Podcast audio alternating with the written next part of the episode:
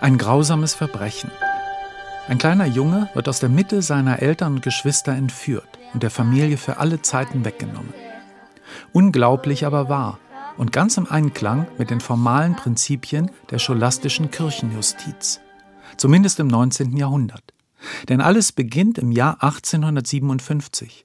Die Universitätsstadt Bologna in Nordostitalien gehört zum damals noch unabhängigen Kirchenstaat und wird von Papst Pius IX. regiert, dem dienstältesten Papst der Kirchengeschichte, dessen Amtszeit teilweise noch vom Revolutionszeitalter geprägt war einer der Reaktionäre der Kirchengeschichte. Rapito, die Bologna-Verschwörung, spielt zwischen der Zeit der absoluten Macht des Papstes und seinem Niedergang und Tod im Jahr 1878, als die italienische Einigung vollzogen war.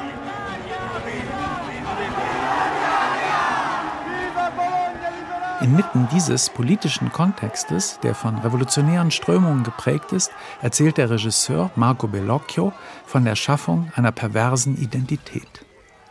Der italienische Meister hat sich in seinem neuen Film ein denkwürdiges Kapitel der katholischen Kirche vorgenommen. Die wahre Geschichte der Entführung Edgargo Mortaras, eines Kindes aus einer jüdischen Familie, durch die katholischen Mächte. Der formale Vorwand dafür war, dass das Kind von seiner Amme irgendwann getauft worden war, zumindest angeblich, um nicht in der Vorhölle der Gerechten zu landen, wo die Unbekehrten schmoren müssen.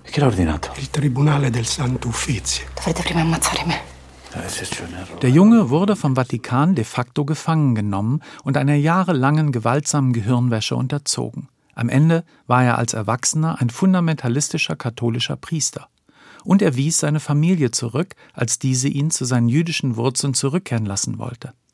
Es geht in diesem Film also um den Wahn, der ein Teil jeder Religion ist, und um den Wahn, der dem Antisemitismus innewohnt, dem antijüdischen Rassismus. Der Film zeigt auch die Brutalität des Glaubens im Alltag. In einem wichtigen Moment des Films wird das Kind Edgargo vom Papst höchstpersönlich gezwungen, mit seiner Zunge drei Kreuze auf den Boden einer Kirche zu malen. Il dogma è una verità di fede in cui si crede senza fare domande. Marco Bellocchio stellt die Macht in Frage, um am Ende auch eine Identitätsdebatte zu führen.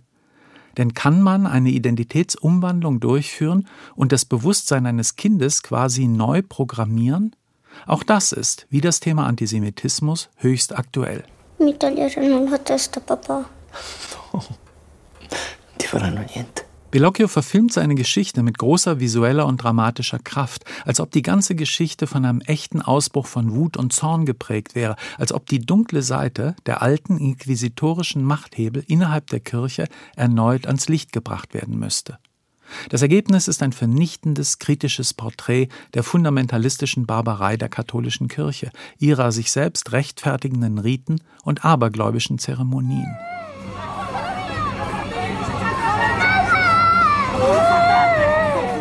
Zu den eindrucksvollsten Bildern des Films gehört ein Porträt des selbstgefälligen, anmaßenden Pontifex, das direkt an die anderen großen bösen Figuren von Bellocchios langem Werk anknüpft.